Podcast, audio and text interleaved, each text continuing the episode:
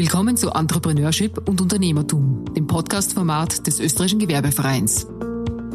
Eine Produktion von 2 hoch 2.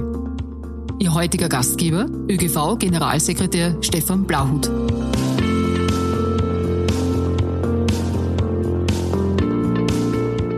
Hallo, willkommen zu unserem Podcast äh, über Unternehmertum und Entrepreneurship. Wir starten das als Gewerbeverein, um ein bisschen einen Einblick zu geben in die Welt der Unternehmer. Was treibt sie an? Worüber freuen sie sich? Was sind die Herausforderungen?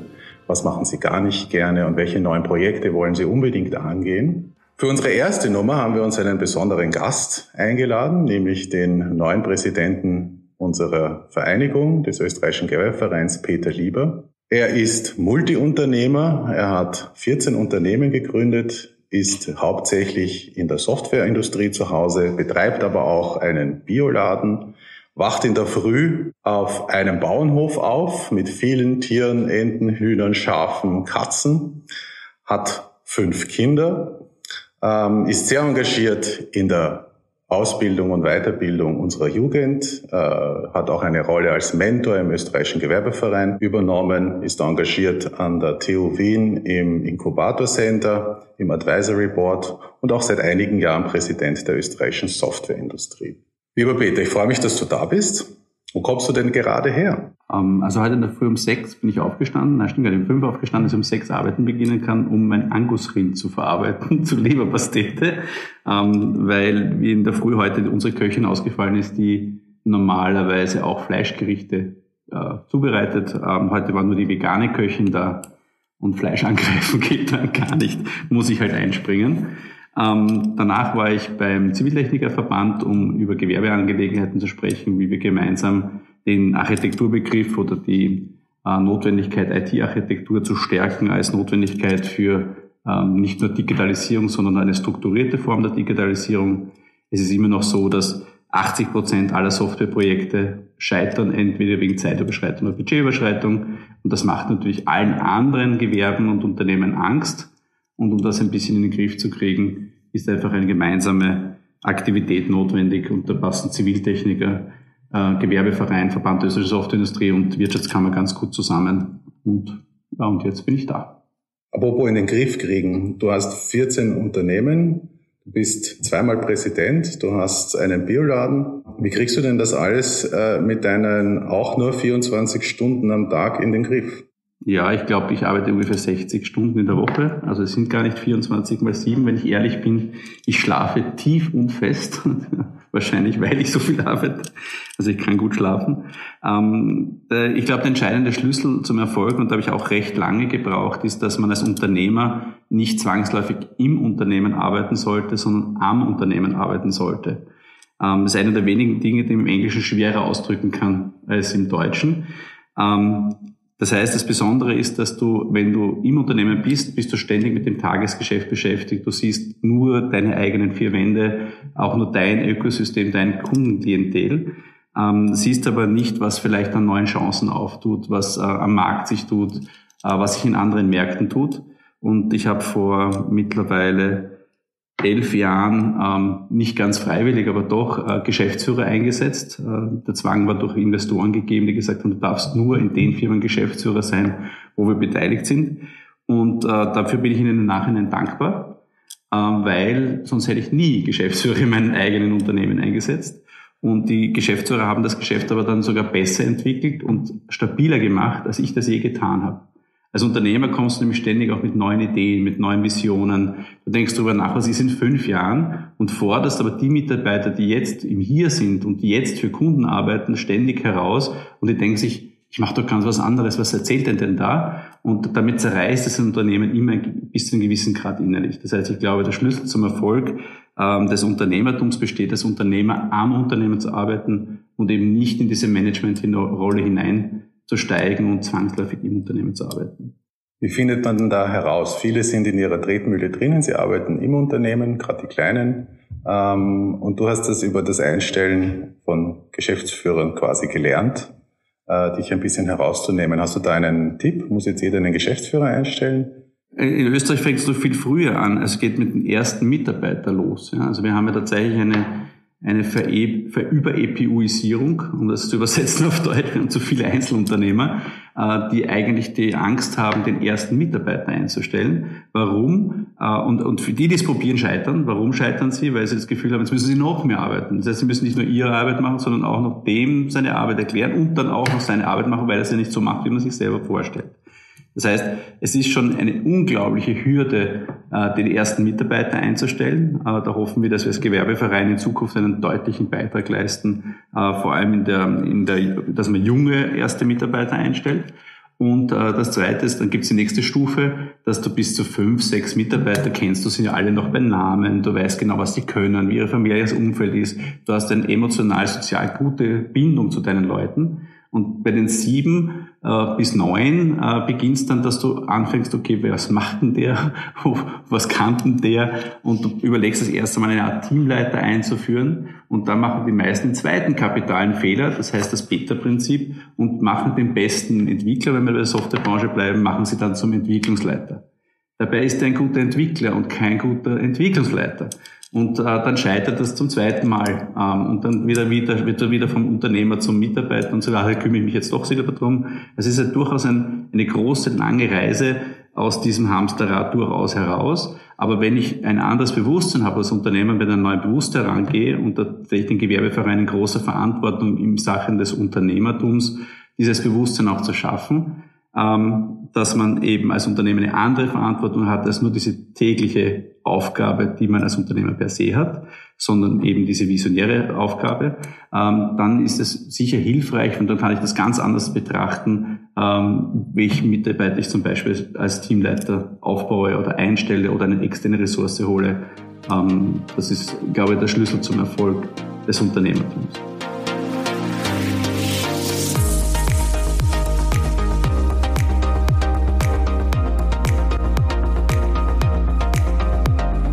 Ähm, du hast die Bildung, äh, die berufliche Bildung auf deine Fahnen geheftet, auch hier im ÖGV. Ähm, was können denn Unternehmer hier besser tun vielleicht, mehr tun, um diese Herausforderung, äh, den eigenen Nachwuchs, aber allgemein die Bildung der Kinder äh, zu unterstützen und weiterzutreiben? Ähm, da kann ich gleich an den vorigen Endsatz wieder anknüpfen und sagen, die meisten österreichischen Unternehmen bleiben bei sieben nämlich stehen. Also eine Million Umsatz, sieben Mitarbeiter, so das Gros der österreichischen Unternehmen. Äh, warum? Weil sie eben diesen Sprung aus dem Unternehmen raus, äh, die, Perspektive des Unternehmens einzunehmen, nicht schaffen. Der Tischler, der Installateur, typischerweise ist das die Größenordnung, wo die meisten österreichischen Unternehmen stehen bleiben. Das gilt auch in der Softindustrie, ist ganz genau gleich, das ist ziemlich branchenübergreifend.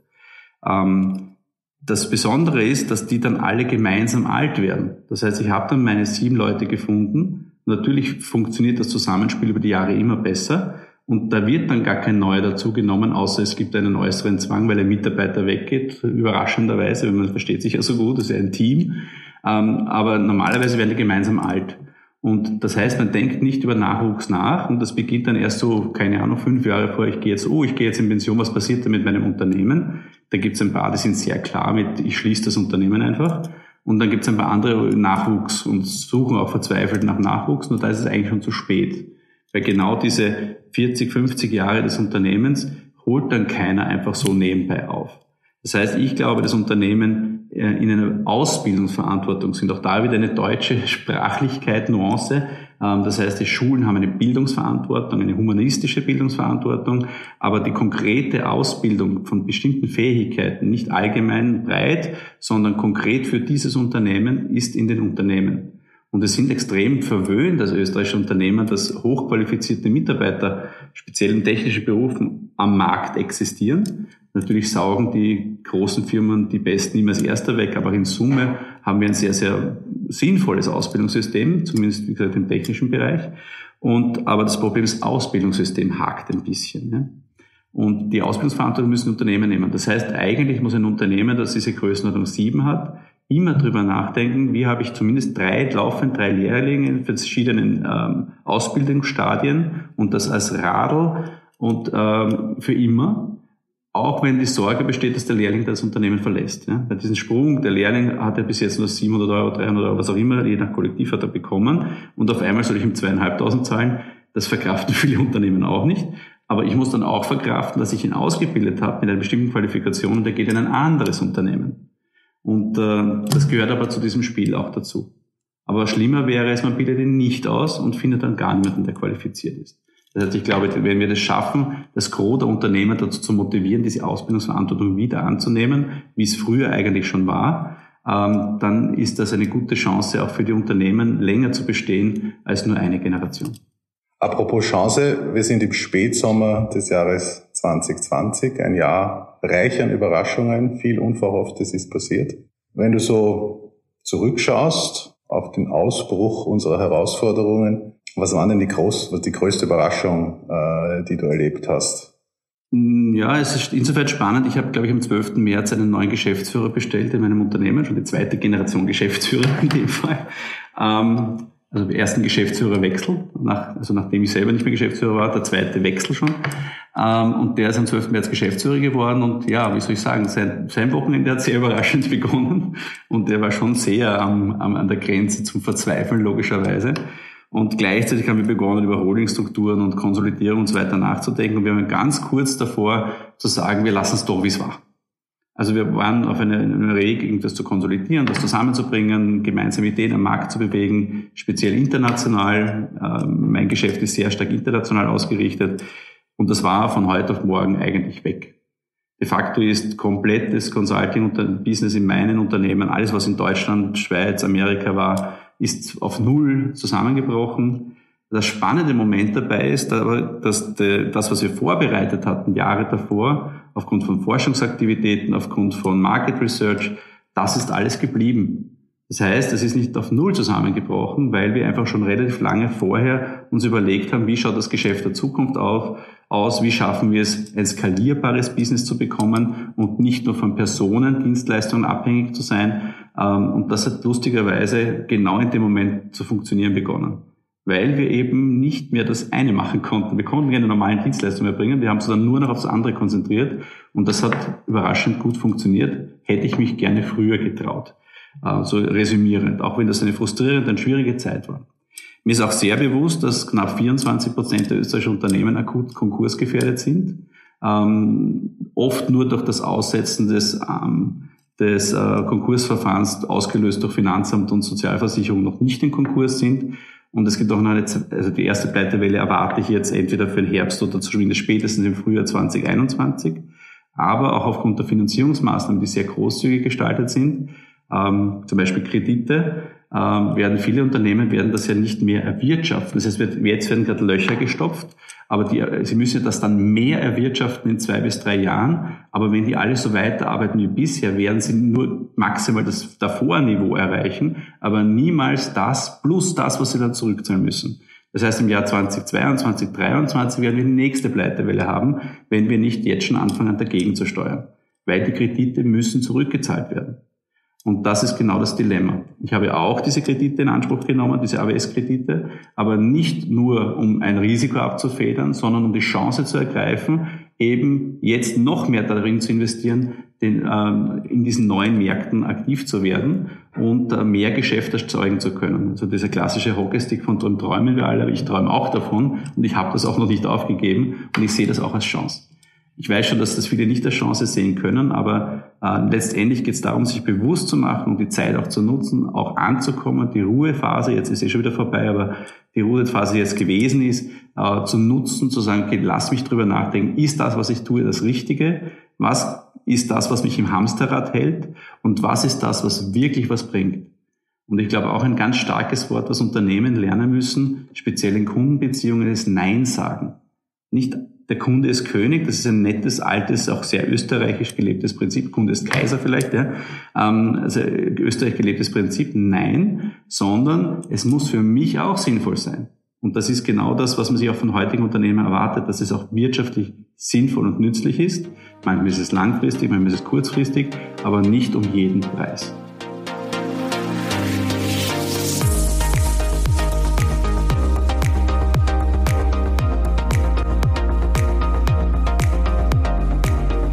Relativ äh, zu Anfang dieser Krise hat sich auch im Gewerbeverein eine Veränderung ähm, angebahnt. Du hast dich dann entschlossen zu kandidieren und bist äh, im Juni zum Präsidenten gewählt worden. Ähm, kurz und bündig, wohin willst du denn mit dem ÖGV? Für mich ist ähm, Unternehmertum auch ständig im Wandel. Also äh, gerade der ÖGV mit seiner langjährigen Geschichte. Äh, andere finden, viele finden das schon nervig, dass man über die Geschichte hinweist, aber auf der anderen Seite ist Geschichte auch lehrreich, wenn man daraus lernt. also viele lernen ja aus der Geschichte eher nicht. Aber es gibt viele Ereignisse und die sind ganz gut auch dokumentiert im ÖGV. Aber eins ist ganz klar, Unternehmertum funktioniert nur so lange, solange sich Unternehmer an die Veränderungen anpassen, Chancen ergreifen. Ich weiß nicht, wie viele Unternehmen in meinem Umfeld angefangen haben, Masken zu verkaufen. Völlig bescheuert, ja? weil sie einfach gerochen haben, da ist jetzt Business drin. Ja? Ähm, ob das dann alle gemacht haben, ist eine andere Sache. Aber ich war auch versucht, ah, ich habe auch so tolle chinesische Kontakte, habe es dann aber bleiben lassen. Also das ist nicht meine Kompetenz. Ich mache Software und nicht, und nicht Masken. Ja. Und das war auch schlau, weil ich hätte die Masken sicher viel zu teuer gekauft und auch ganz sicher nicht eine Fabrik äh, in Österreich aufgezogen. Aber es macht, ähm, was wollte ich sagen? Die, der entscheidende Punkt ist, warum mache ich das? Als, ähm, warum habe ich mich beworben?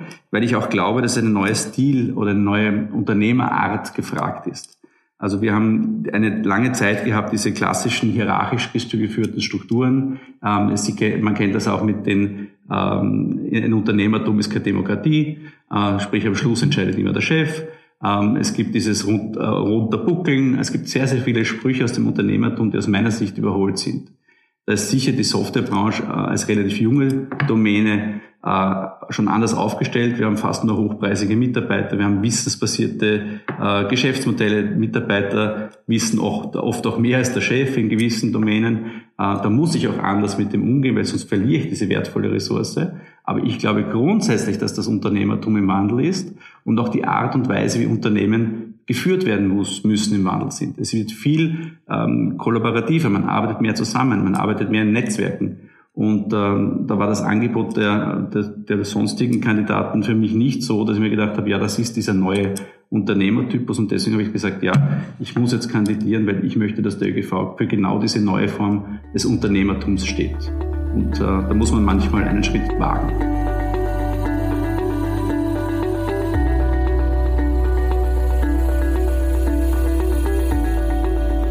Der Gewerbeverein engagiert sich stark im Verbinden seiner Mitglieder, er engagiert sich stark im Verbinden mit anderen Institutionen und versucht Chancen und Potenziale aufzuzeigen, die von den Mitgliedern, aber natürlich auch von der Institution Gewerbeverein auch wahrgenommen werden müssen. Wo siehst denn du da die größten Chancen und Potenziale, die wir freilegen bzw. anbieten?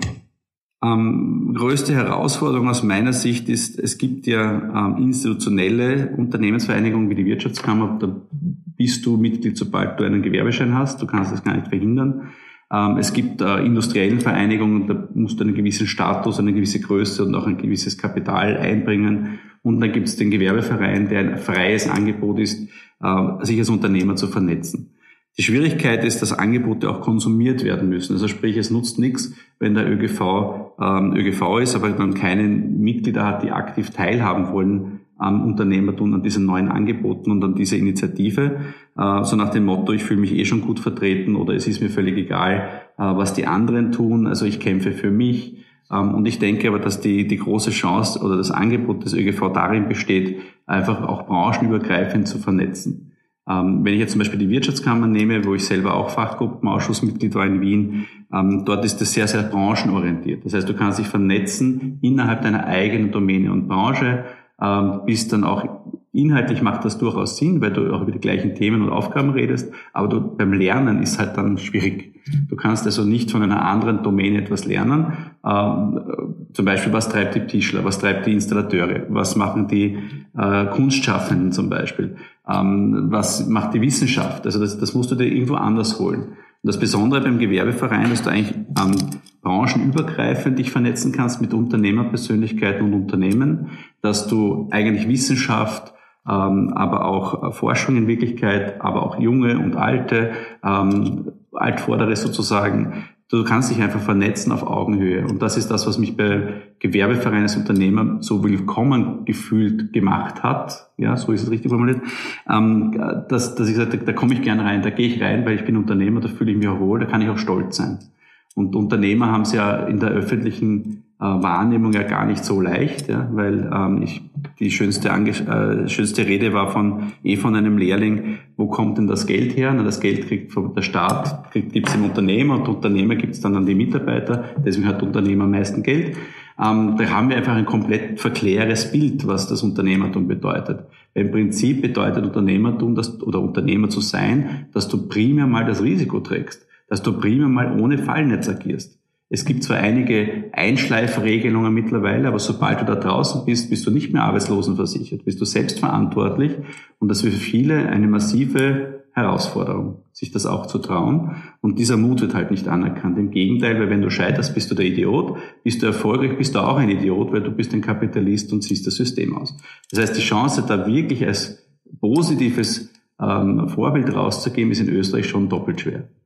Und da gibt es andere Länder und Märkte und das auch als Vorbild zu nehmen, ist mir auch ein Anliegen, wo auch das Thema Scheitern äh, nicht zwangsläufig bedeutet, ah, er stigmatisiert, braucht nie wieder zu einer Bank und kriegt eh keinen Kredit und er schafft es ja eh nicht, er ist ja zu blöd für alles. Nein, Scheitern ist auch eine Form des Lernens, ist eine sehr schmerzhafte Form des Lernens, aber auch das muss Kultur bekommen und akzeptiert werden und da kann der Gewerbeverein auch Vorbild sein äh, und auch Fangnetz sein für Unternehmer, die sich einfach schwer getan haben und sich schwer tun, wieder aufzustehen da erwarte ich mir einfach noch mehr Gemeinschaft, äh, auch im Sinne von ähm, äh, Menschen, die oder Unternehmer, die halt am Boden angekommen sind und vielleicht nicht gerade wissen, wie sie rauskommen. Da könnte man auch mehr Initiative zeigen, so ein bisschen ein Antrieb auch ähm, im Gewerbeverein in Zukunft.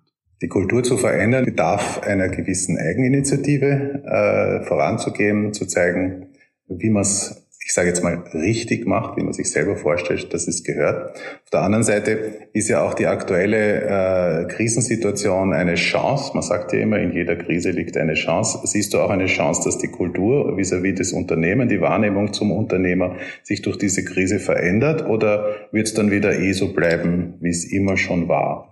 Das ist eine wirklich schwere Frage. Ich fürchte, ähm, dass es eh wieder so werden wird, wie es war. Also es gab ganz kurz ein Signal, ein Aufleuchten. Auch unsere Ministerin, die ähm, Margarete Schamberg, die da sehr deutliche Signale sendet ähm, und jetzt auch gehört wird aufgrund der Krise. Aber das sind halt so Flämmchen.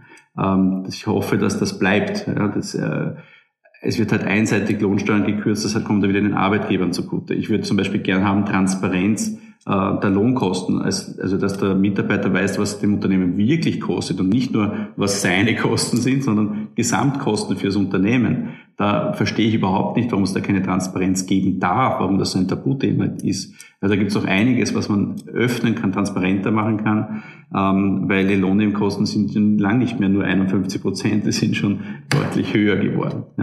Vor allem, wenn man die Arbeitgeberanteile auch noch dazu rechnet. Das ist ein Beispiel. Also das heißt, wir haben sehr viele Dinge, die äh, so eingefahren sind oder eh schon immer da waren. Was mir sehr gut gefallen hat jetzt in der Krisenphase ist, wie das Finanzamt agiert hat. Also im Sinne von, die sind auf einmal urschnell geworden. Dinge, die früher lang gebraucht haben, ähm, wie keine Ahnung, eine Förderzuschuss oder irgendwas, eine, eine Abrechnung, eine Rückzahlung, das geht alles mittlerweile aufs Fingerschnipp. Es möge so bleiben. Ja. Vorher war das, oh, Rückzahlen brauchen wir lang und einkassieren, ui, druck mal schnell. Ja, also das da gibt es einfach eine offensichtlich eine, eine gewisse äh, Bandbreite an Möglichkeiten, die auch die Ämter haben. Und im Moment ist es eine Spur unternehmerfreundlicher aus Angst, dass zu viele pleite gehen. Ähm, ich habe die Sorge, dass dann schrittweise das wieder angeschraubt wird und nicht zum Nachteil aller oder gemeinsam, sondern eigentlich zum Nachteil der Unternehmen, weil die sind halt, was man, wenn man Wähler betrachtet, sind wir wahltechnisch eine Minderheit. Und das macht es nicht leicht, äh, den Unternehmen auch Gehör zu geben. Und dementsprechend ist es ganz, ganz wichtig, dass es so Sprachrohre gibt oder auch mit der Gewerbeverein viele Mitglieder hat, Mitglieder hat, dass der Gewerbeverein ähm, viele Presseaktivitäten hat, weil das politische Kapital heißt Sichtbarkeit in den Medien heutzutage. Und das ist unsere Kernaufgabe, klar zu machen, transparent zu machen, was Unternehmertum bedeutet und dass ohne Unternehmertum gar nicht funktionieren wird. Und dieses Bewusstsein brauchen wir wieder auch in der Politik um so ein bisschen in Richtung Ausblick zu kommen. Was äh, möchtest du denn unter einem Unternehmer in der Situation, in der wir jetzt alle sind, denn gerne mitgeben? Für die nächste Zeit, nicht zu weit. Ja, für die nächste Zeit, du bist nicht allein. Ähm, du kannst dich vernetzen. Du musst nicht alle deine Probleme alleine lösen. Es gibt andere, die das Problem vielleicht schon gelöst haben. Trau dich offen über deine Probleme zu reden. Äh, vielleicht nicht mit jedem, aber vielleicht mit Unternehmern. Ähm, und die Plattform könnte der Gewerbeverein für dich sein. In diesem Sinne hoffe ich, dass wir einen ersten guten Einblick in das Leben eines Unternehmens geben konnten. Lieber Peter, herzlichen Dank, dass du dir die Zeit genommen hast. Danke fürs Gespräch. Gerne.